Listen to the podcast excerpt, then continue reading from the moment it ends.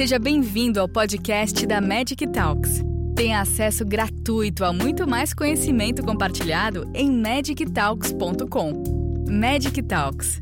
Conhecimento é saúde. É, eu queria começar mostrando aqui que essa apresentação ela não necessariamente reflete ah, as posições das instituições às quais eu pertenço, como a Tânia já comentou, a Fundação de Medicina Tropical em Manaus e a Fiocruz. É, todos os ensaios clínicos e estudos com Covid financiados no meu centro, é, não houve recurso da indústria farmacêutica, apenas é, do governo federal e do governo do estado do Amazonas. E todos os meus ensaios clínicos de HIV são financiados pelo NIAID, GSK, o NAIDS e o Ministério da Saúde do Brasil. Aliás, hoje em dia a gente tem que dizer também que a gente não é comunista e, e nem filiado a nenhum partido, né? Antes de começar essas falas. Bom, eu acho que o Ricardo resolveu gentilmente me convidar para fazer essa fala. Hoje em dia, os eventos de qualquer que seja a doença, é, a gente tem é, tomado um tempo para falar de Covid, porque a, a, Covid acabou impactando em várias doenças, né? Não foi diferente com HIV. E porque eu, ou seja, eu, eu tive aqui no epicentro da cidade, que talvez tenha tido o primeiro abalo sísmico da Covid-19 entre nós aqui no Brasil. Assim que o primeiro caso foi notificado em Manaus, logo após a introdução em São Paulo, né? Nós tínhamos feito aqui uma modelagem que vocês estão vendo à esquerda, uma modelagem mostrando que a gente teria um pico da doença, né, mais ou menos aqui em maio. Ah, essa foi uma projeção que os nossos estatísticos fizeram aqui, quer dizer, uma projeção caso nada fosse feito, essa seria a curva observada em Manaus. Importante lembrar que Manaus é uma capital estado, né? Ela tem 2 milhões e meio de pessoas e você tem outros 2 milhões e meio morando nos outros 61 interiores. Então é uma é uma cidade que praticamente representa um estado. O tempo da epidemia em Manaus foi diferente da do tempo do interior do estado. E há muita discussão sobre o número de casos, até porque houve uma época em que faltaram testes, vocês se lembram no início, a dificuldade de se conseguir fazer PCR, testes rápidos ainda não haviam chegado. E aí a gente, às vezes, não confia muito nessa informação. Eu preferi, então, ao longo da pandemia, confiar numa informação que eu acho que não tem como esconder, que é o número de sepultamentos. Né? Manaus tem cinco cemitérios entre públicos e privados, um crematório que foi inaugurado por causa da pandemia. E vocês vejam aqui, eu tenho acompanhado inclusive isso com, com o professor Mauro Schetter, né? diariamente eu recebo isso aqui. Isso é o número de sepultamentos na cidade de Manaus. Então, vocês estão vendo aqui claramente essa primeira grande onda. Manaus enterrava 30 pessoas por dia e chegamos ao ponto de enterrar quase 170 pessoas em um único dia, né? Então todo esse excesso de mortes que vocês estão vendo aqui, se vocês olharem as causas declaradas, uh, esse excesso ele é quase todo de COVID, né? Nós estamos falando aqui de COVID mesmo, de pneumonia, sepse, é, doenças que na verdade são eufemismos para a COVID-19. E depois a gente tem essa estabilidade, né? Voltamos aqui a um número habitual de mortes. É claro que a doença continua endêmica entre nós, ela não desaparece, então ainda há casos acontecendo, mas o excesso de mortes visto naquela época lá entre abril e maio, ele não foi mais visto, né?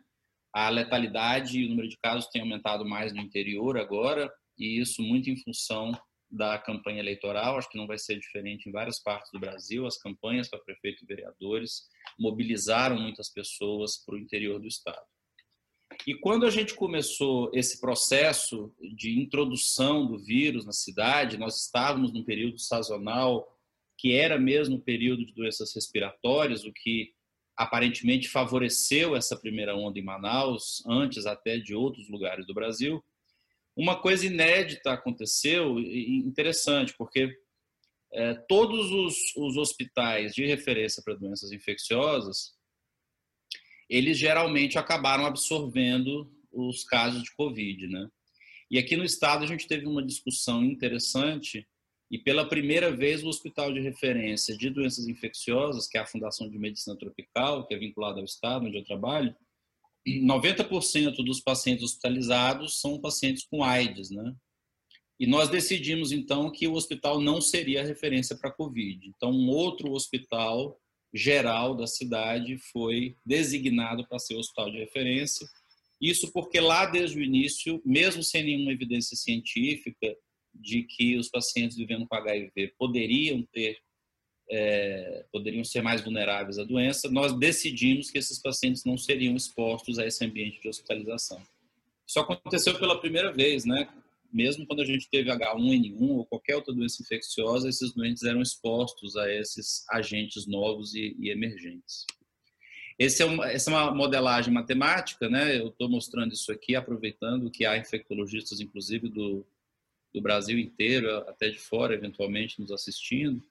Essa modelagem ela pega justamente o excesso de mortes em Manaus e, e essa modelagem feita com um grupo de colaboradores nossos lá da Austrália mostra que de fato você teve acima de 60 anos é, a maior parte das internações, das mortes e das internações aconteceram nessa faixa etária, mas muitos pacientes, é, na verdade, abaixo de 60 anos, tiveram exposição, o que leva aí a quase 75% de exposição já ao vírus, né?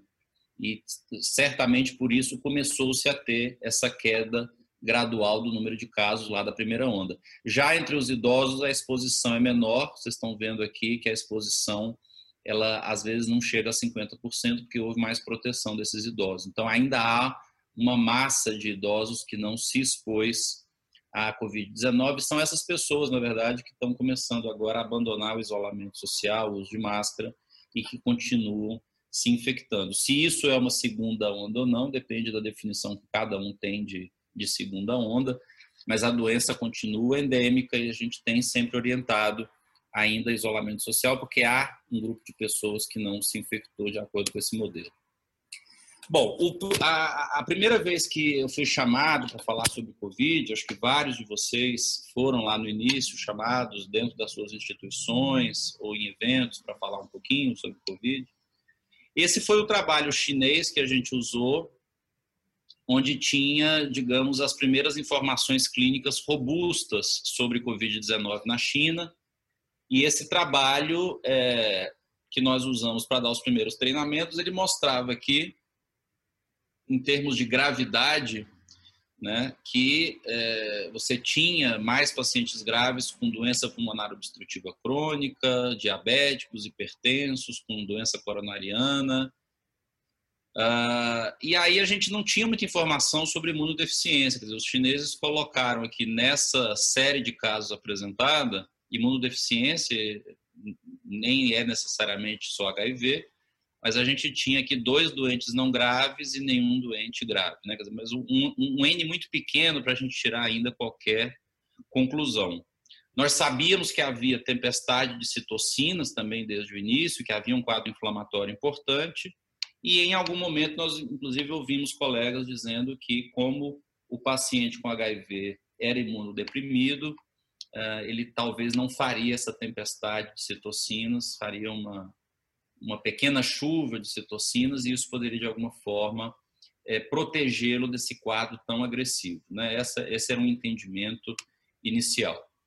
Assim que nós é, tivemos a explosão de casos em Wuhan, na China, os próprios chineses começaram um processo de reposicionamento de drogas, quer dizer, numa situação dessa, em que eu tenho uma doença que se espalha muito rapidamente, eu não tenho tempo de desenvolver drogas ao longo de anos. Então, o mais correto é de fato o que foi feito, ou seja, pegar drogas que tenham algum racional teórico, que já conheço o perfil de segurança, drogas já aprovadas e ver se aquilo tem ação contra o vírus para que eu possa antecipar as fases clínicas.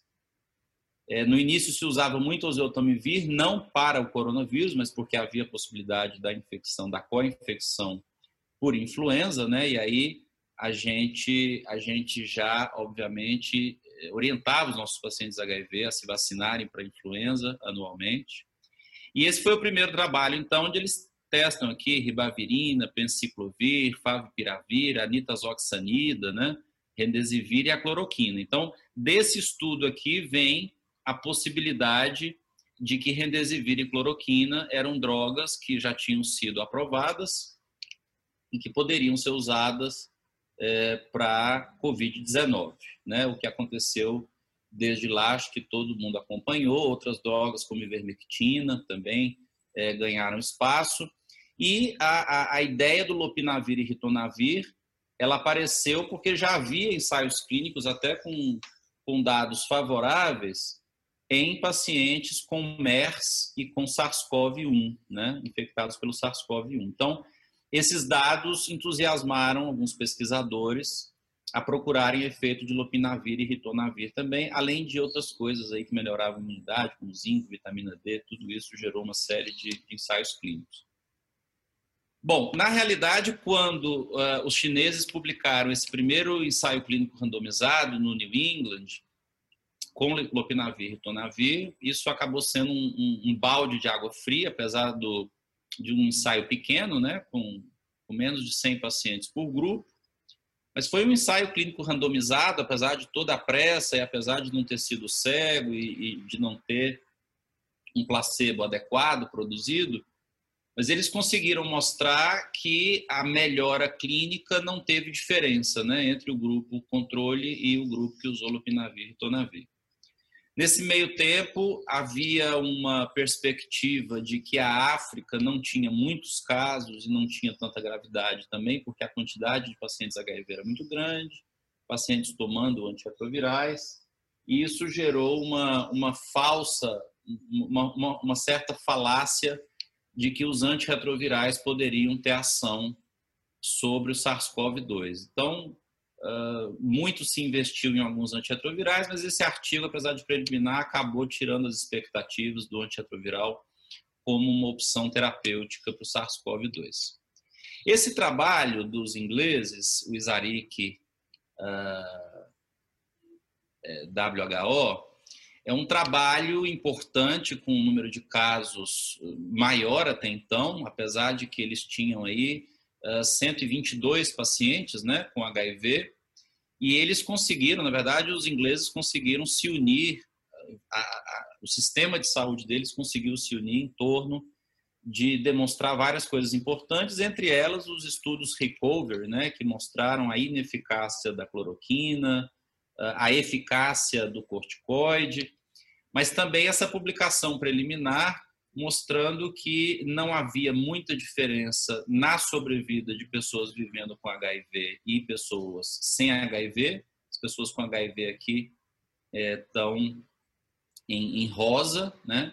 Isso não foi diferente entre mulheres nem entre homens, mas quando eles pegaram a idade abaixo de 50 anos, que era, na verdade, a maior parte dos pacientes com HIV que foram examinados na, no Reino Unido, eles viram que até 28 dias havia de fato uma piora de sobrevida nos pacientes vivendo com HIV, né? Uma diferença estatística aqui importante, mostrando que havia sim uma, uma perda de sobrevida. É, entre 50 e 59 isso quase foi significativo, mas não significativo, mas havia também uma pequena diferença. Acima de 60 anos, praticamente é, o mesmo desfecho. Então, esse foi o primeiro trabalho robusto, mostrando que havia sim um sinal de que os pacientes HIV pudessem ter um pior desfecho com Covid-19.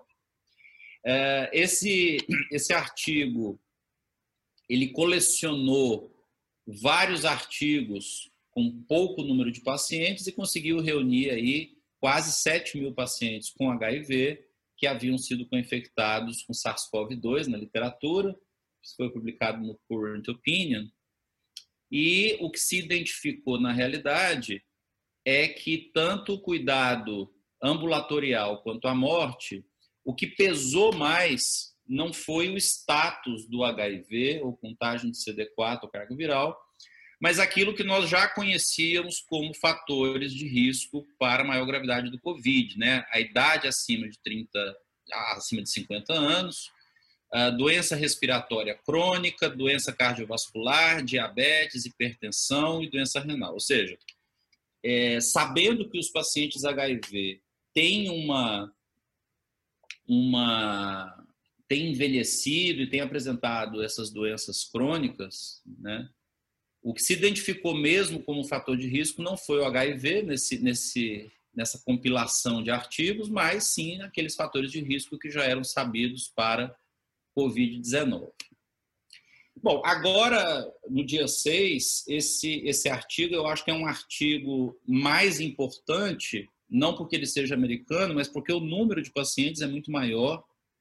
Uh, são mais de 500 pacientes na região de Nova York e que foi feito um cruzamento de dados do sistema de saúde em que todas as pessoas que tiveram diagnóstico ou internação ou morte por Covid foram cruzadas com os pacientes vivendo com HIV. E aí você tem também o cruzamento da informação sobre CD4 e carga viral, por exemplo. Então, esse talvez seja um trabalho mais robusto, apesar de não ser multicêntrico no sentido de ter saído da área de Nova York, mas ele é um trabalho que tem uma robustez maior pelo N, né, amostral. Então, a gente tem aqui uma coisa importante que eu acho que fica bastante clara. É, em algum momento aqui, se vocês olharem nessa análise multivariada, que está ajustada por sexo, idade e região, o diagnóstico de Covid, o HIV até chega a ser um pouco de proteção, e isso possivelmente porque as pessoas com HIV não se expuseram tanto, tomaram mais cuidados, mas elas são mais hospitalizadas com Covid, né? Elas têm 38% a mais de chance de serem hospitalizadas, 23% de chance de morrerem dentro do hospital quando comparadas com as pessoas sem HIV, 47% de chances de serem hospitalizadas, né, com COVID-19, 30% de chance de morrerem no hospital com COVID-19. Então vocês percebem aqui que é, ter HIV, de fato, foi um fator de risco importante para esses desfechos todos observados no sistema de saúde de Nova York. E ele faz uma subanálise adicional mostrando que os pacientes com carga viral detectável menor CD4 tiveram também um desfecho pior. O que mostra agora de forma mais robusta que a gente estava equivocado lá no início, uh, ou pelo menos alguns de nós, e que o HIV é sim uma doença é, que favorece o pior desfecho na Covid. Quais seriam os mecanismos de interação que a gente conhece até hoje? Vocês estão vendo aqui à esquerda, dizer, o SARS-CoV ele tem também um, um, mecanismo de linfopenia. Aliás, quem cuida de Covid sabe que a linfopenia é um fator de risco é um fator de mau prognóstico. A gente tem acompanhado não só o aumento da interleucina 6, dedímero, uh, ferritina, mas a linfopenia de per si é um fator de risco de, de mau prognóstico para esses pacientes. Isso acontece porque a gente tem encontrado mecanismos de apoptose né, de linfócitos, você consegue aumentar a detecção de, de marcadores pró-apoptóticos e isso faz com que haja queda de linfócitos, inclusive linfócitos TCD4, como vocês estão vendo aqui no gráfico. A capacidade de proliferação, entretanto, dos, dos é, linfócitos está preservada. Né? Em um paciente vivendo com HIV que esteja ainda virêmico, um paciente ou que não esteja sob tratamento, ou que tenha qualquer grau de, de, de resistência ou, ou, ou má adesão, o que se observa é que há também mecanismos de apoptose relacionados à diminuição do CD4, só que com uma, uma capacidade de proliferação bastante reduzida. Já aquele paciente que tem virado a nossa rotina do consultório, que é o paciente que está com a carga viral suprimida, esse paciente tem uma capacidade de proliferação de linfócitos maior do que o virêmico, mas não igual é, um paciente comum. Ele não restaura completamente sua capacidade de proliferação E ainda assim, a reconstituição dos linfócitos, de um modo geral, pelo tecido linfóide dele, não é exatamente igual. Né? Então, mesmo o paciente que está sob controle e aquele que ainda é virêmico, a gente tem aqui mecanismos que acabam se somando a essa linfopenia que a gente já conhece por SARS-CoV-2. Então, esse aí é talvez de forma assim grosseira e preliminar um dos principais mecanismos pelos quais se imaginaria que um doente convivendo com o vírus e SARS-CoV tenha maior gravidade. Uma das coisas que preocupa a gente é porque os ensaios clínicos eles têm, na sua grande maioria, excluído pessoas vivendo com HIV. Eu vou dar um exemplo do nosso ensaio clínico realizado aqui em Manaus, de forma unicêntrica, foi publicado no Clinical Infectious Diseases em agosto. Eh, ele acabou saindo quase que junto com o Recovery dos ingleses, mostrando que 10 dias de dexametasona uh, havia benefício sobre letalidade. E o que nós mostramos aqui em Manaus, no dia 28 também, usando a letalidade, é que, de um modo geral, não houve benefício. E a gente acredita que essa falta de benefício seja pelo fato de termos usado apenas 5 dias e não 10 dias do corticoide. estudo controlado também por placebo. E a gente vê que os doentes mais idosos tiveram maior benefício, né, porque eram justamente os pacientes mais inflamados.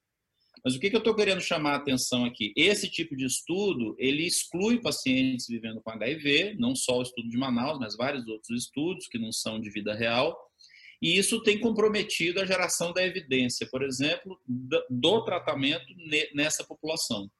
Então, hoje, um doente com HIV que tenha é, Covid-19 grave, é, você não tem nesses trabalhos como identificar se ele tem uma melhor ou pior resposta àquela medicação. Bom, para encerrar a minha fala, eu queria fazer alguns comentários sobre lições que aprendemos e preocupações sociais mesmo que vieram à tona durante essa pandemia, né? Como um potencial grupo de risco, alguns pacientes se viram forçados a dizer que era HIV porque precisaram não se expor e de alguma forma tiveram que revelar a sua situação. A gente teve alguns pacientes que para ficarem em casa por algum motivo tiveram que dizer ou para o seu empregador ou, para a sua família que era um HIV.